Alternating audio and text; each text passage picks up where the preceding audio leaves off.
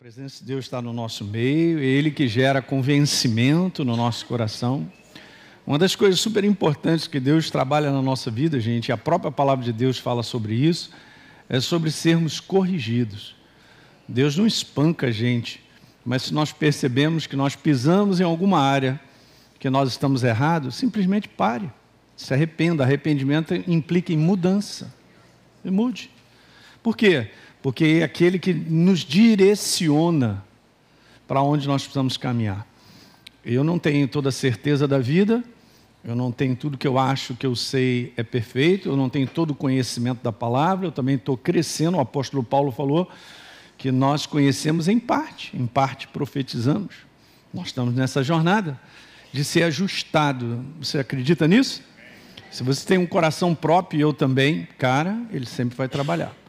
E sempre até o final da nossa vida nós vamos reconhecer que o conselho de Deus, ele é perfeito.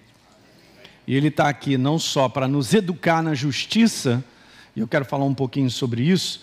Eu queria só ler uma passagem, não vou nem dar para continuar a nossa mensagem, porque eu fui extremamente abençoado ontem à tarde na minha casa, lendo Lucas capítulo 12, as ligações do que está escrito. Muitas vezes nós lemos lá, abra a tua Bíblia de papel, aleluia, hein? Cadê a canetinha? Cadê o lápis? Isso. Muito bom. Aí, gente, caramba, que capítulo é esse onde Jesus ele, ele emenda uma coisa na outra de maneira tremenda. Mas deixa, deixa em Lucas 12 aberto. Eu rapidinho deixa eu só compartilhar esse pensamento. Lá em Timóteo fala que a palavra é útil para a correção, para instrução, para exortação. E está escrito algo fundamental para a educação na justiça. Quando você fala para mim, eu fui formado na Faculdade de Direito da Praia Vermelha, não, não, acho que é do centro, né? na UFRJ e tal, beleza, você foi formado. Ah, é, você foi formado em quê? Você foi educado, você foi instruído. No mundo do espírito funciona a mesma coisa, eu preciso ser educado na justiça que é Deus, Sua palavra. Eu preciso ser formado na justiça. Você é um ser espiritual que precisa ser formado na verdade. A verdade precisa fazer parte de quem eu sou. Por isso que nós vamos nos tornando cada vez mais semelhantes a Jesus. Como semelhança? De rostinho? Não, de prática de comportamento, de atitude. Então, essa é a marca, a impregnação da verdade. A minha expressão de ser, ela acaba sendo a impregnação da verdade está em mim. Qual é a proporção disso? É a proporção que a gente se abre. Mas como eu li aqui no início, quando Jesus falou, sem a prática da verdade não há formação. Você imagina, Beleza, eu aprendi uma opção de coisa, como a gente vem aprendendo de maneira contínua. Uma boa parte eu venho incentivando, você tem essa prática de ler um capítulo por dia da Bíblia, grifar algo para que você tenha esse conhecimento e tal.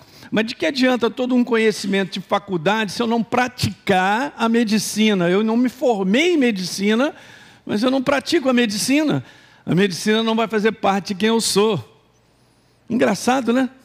Já reparou? Então, beleza. Aí eu aprendi tudo sobre medicina. Aí fiquei 15, 20 anos sem praticar. Eu estou perdido. Fiquei no limbo. No mundo do espírito, é a mesma coisa. Então, o que nós estamos fazendo aqui, e eu estou colocando você nesse veio, é por aqui, é por aqui.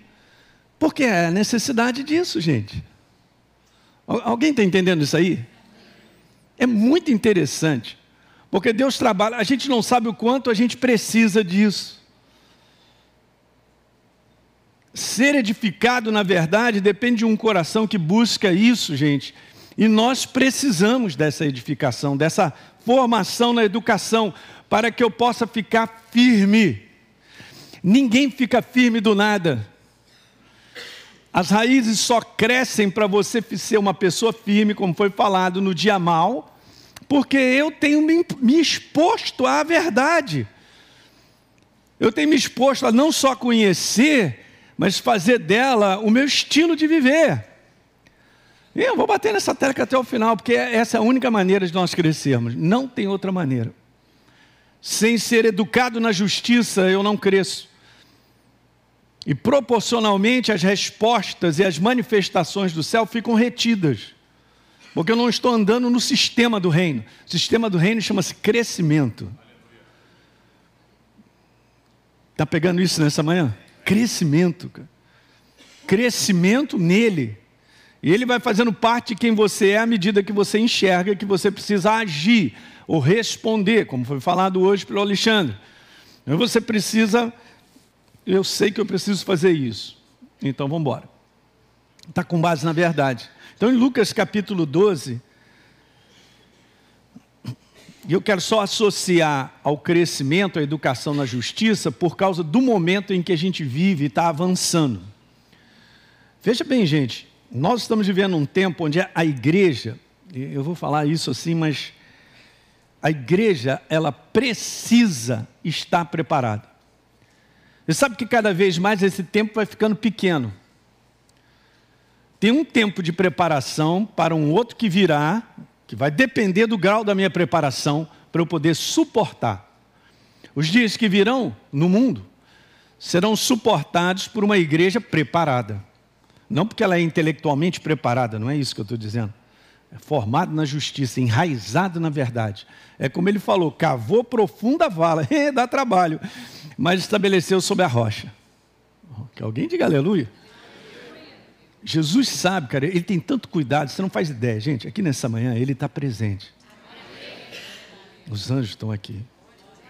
E eu quero te falar uma coisa: ele olha para vocês com a maior paixão. Quando ele chega para Pedro e fala assim: Você me ama? Cuida da minha igreja. Olha a responsabilidade das lideranças que foi dado a elas cuidar da igreja de quem? É dele. Você pertence a ele. Se eu não me encontrar preparado, não adianta, ele não vai descer para me preparar, não é anjo que vai fazer isso, é a consciência nossa.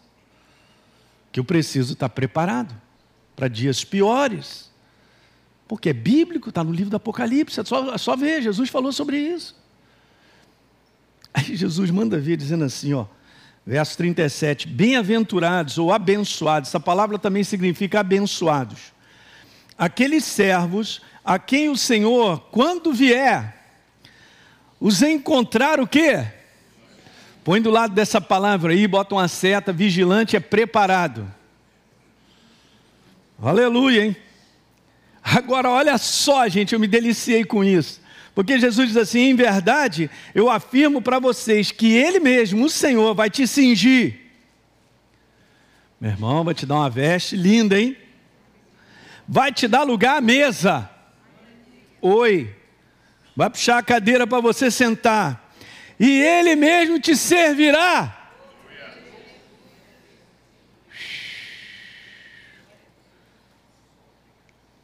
Quer ele venha na segunda vigília, quer na terceira vigília, de novo, abençoados serão eles, se assim os achar. Interessante isso, né? A responsabilidade nossa é encontrar, Jesus nos encontrar preparados. Isso tem que ser pessoal, gente individualmente nós temos que ter essa consciência. Eu estava lá no recreio falando sobre isso. Que tempo é esse que a igreja precisa sair dessa meninice ontem, cara, e estar tá preparada para encontrar com noiva. Eu já falei isso várias vezes. Né? Tu não vai encontrar uma noiva descabelada, com CC, cheirando mal, né? mascando chiclete, toda suada. É, vamos lá. Pode mandar ver aí que eu vou casar agora. Vai, vai, vai, com, essa, com, essa, com esse dragão aí, eu não, essa, essa bruxa.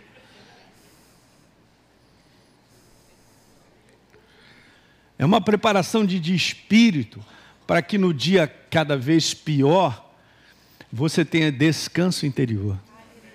Você tenha certeza que Deus cuida de você. Que se tudo faltar, Ele não te faltará.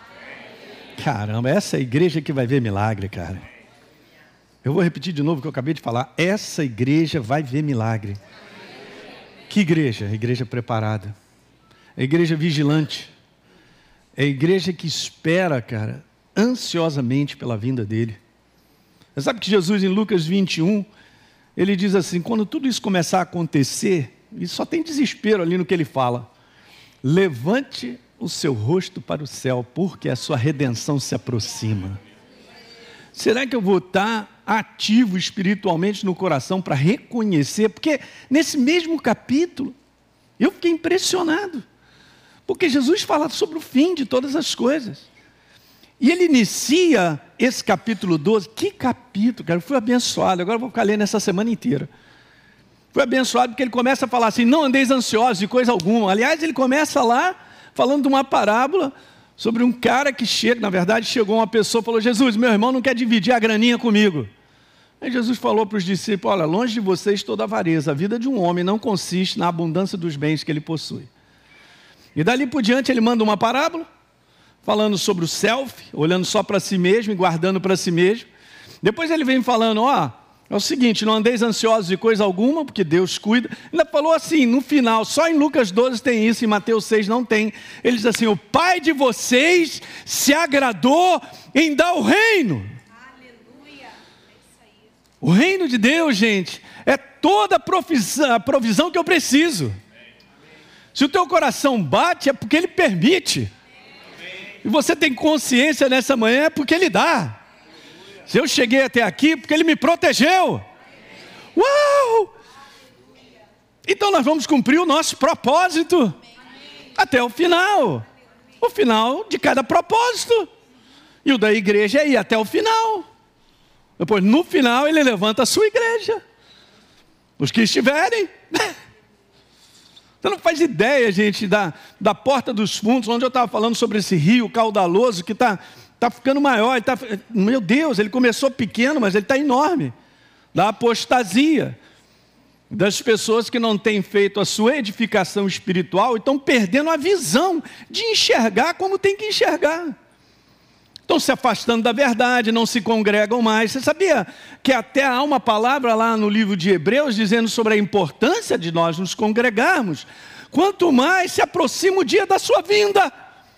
Uau! Está tudo escrito. E eu fico lá numa cilada de ouvir coisas, cara, que vão me tirando, que Jesus falou, cuidado para não ser enganado. Eu quero te falar, se você tem sido edificado na verdade, a verdade tem feito parte de quem você é, dificilmente o inferno vai te enganar. Não vou dizer que você está isento de engano, mas dificilmente ele vai ter que falar assim: esse aí não dá, não. Mas interessante que ele está procurando alguém para devorar, não é verdade? Quem é que ele vai devorar? Quem não se preparou. Sabia, Sérgio? E não é uma preparação de cabeça, cara. É uma preparação de espírito. Porque com dias tão angustiantes que nós vivemos, o mundo inteiro, não é só no nosso país, não, gente. O mundo inteiro. Quem, quem tem uma visão mais assim, olha do ponto de vista do que está acontecendo, geopolítico no mundo inteiro, você está vendo o desenrolar do fim de todas as coisas. Uau! Não, mas a gente não sabe o dia nem a hora é, mas a gente sabe a época. A gente entende aqui no Espírito que momento nós estamos vivendo. Os dias não são fáceis, nunca foram, mas está ficando pior. Tem várias passagens. Agora você vê, Jesus falou sobre. Agora olha só, vamos lá, vamos continuar. Oh, aleluia, eu vou até às dez e meia hoje. Né? Aguenta aí, aguenta aí. Então, veja aí, bem-aventurados serão eles se assim os achar. O quê? Preparado, pastor. Uh, aleluia. Me ajuda, Jesus. Ele está te ajudando. Agora, saibam, porém, isso. Se o pai de família, verso 39, hein? Fechou a Bíblia? Não está com ela aberta. Canetinha. Se o pai de família soubesse a que hora vir, viria o ladrão, o que, que ele faria? Ah, seu ladrão, Três horas, pode vir, vamos tomar um café antes, vai ter um misto quente. De... Não. Se ele soubesse a que hora viria o ladrão, não deixaria arrombar a sua. Nesse tempo que o inferno tem roubado é a verdade no coração da própria igreja. Se ele rouba, como é que eu vou ter consciência do tempo que eu estou vivendo? Como é que eu vou ter consciência da maneira que eu preciso viver, gente, para nós chegarmos lá? Fala para mim. Não é tempo de brincadeira. Não é mesmo. Veja o 40. Fiquem agora percebidos, hein, igreja? Porque a hora em que vocês não cuidam, não, não cuidarem, o filho do homem o quê? Jesus não está falando isso aqui para o povão, não, está falando para a gente. Ele está conversando com os discípulos, é uma narrativa que você vê lá desde Lucas 12, quando ele começa a falar. Continuando, essa é a narrativa de Jesus. Vamos ler agora para terminar o verso 54. Agora dizendo às multidões, disse também às multidões, agora as multidões.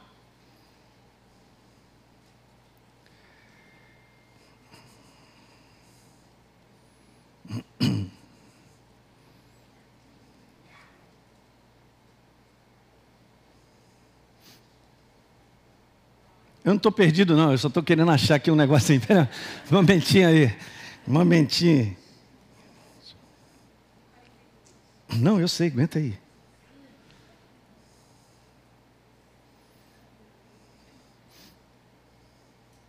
Uhum.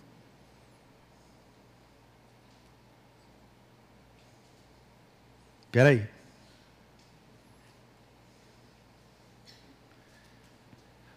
Tá, achei o que eu queria te falar. Vai no verso 51 antes para eu ler. É uma narrativa só. 49. Olha o que Jesus falou. Eu vim para lançar fogo sobre a terra. Meu Deus. E bem quisera que já tivesse a arder. Tenho, porém, um batismo com o qual eu hei de ser batizado. E quanto me angustio até que o mesmo se realize. Uau! Vocês supõem que eu vim dar paz à terra? Não. Antes divisão.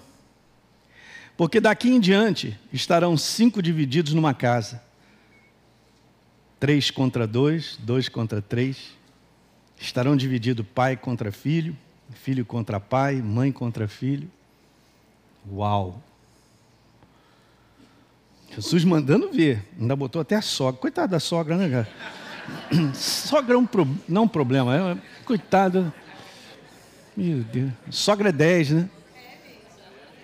Desventurada, descabelada, desdentada. Não, não, estou falando nada, não. Isso, são as camisetas que tem lá no Nordeste, maravilhosas, o pessoal compra.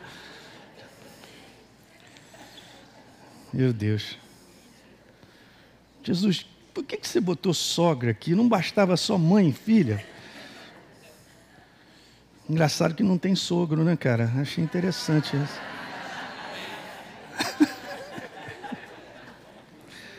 então vamos terminar.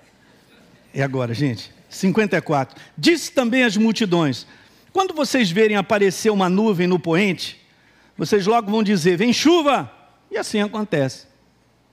Quando vocês veem soprar o vento sul, dizendo que haverá calor, assim acontece. Mandou ver agora, hein? Isso ele falando para as multidões. Hipócritas, vocês sabem interpretar o aspecto da terra e do céu, entretanto, não sabem discernir que época é essa que nós estamos vivendo? Uau! É para nós. E engraçado que ele está falando sobre ser preparado, está falando sobre estar vigilante na época em que ele vem, né? no tempo que ele vem. Ah, meu Senhor está chegando, seja na segunda ou na terceira. Essa é a igreja que precisa estar preparada. Isso é pessoalmente, gente. E eu quero te falar, você não se prepara tão somente estando na igreja no domingo. Isso aqui é cereja. Esse bolo tem que ser feito durante a semana. O grau da verdade tem que estar alto ao ponto de você enxergar, para você escolher de maneira própria. E eu também. Nós fazemos a escolha certa, que vai edificar pessoas que estão ao nosso redor, nossa família. A oportunidade que Deus tem dado de nós ajudarmos outro, às vezes uma palavra, alguma coisa. Esse é o tempo. É o tempo do preparo. Não é um tempo de ficar desligado. que capítulo! Eu fui extremamente abençoado com tudo que Jesus falou. Gostei demais aqui no verso número 32, abra de novo. Não temais, não tenham medo. Olha como é que ele coloca, ó pequenino rebanho. Olha que amor, que paixão nessas palavras, hein? É o nosso caso, hein? Falando para nós, ovelhas dele, porque o pai de vocês. Não, não, não, não.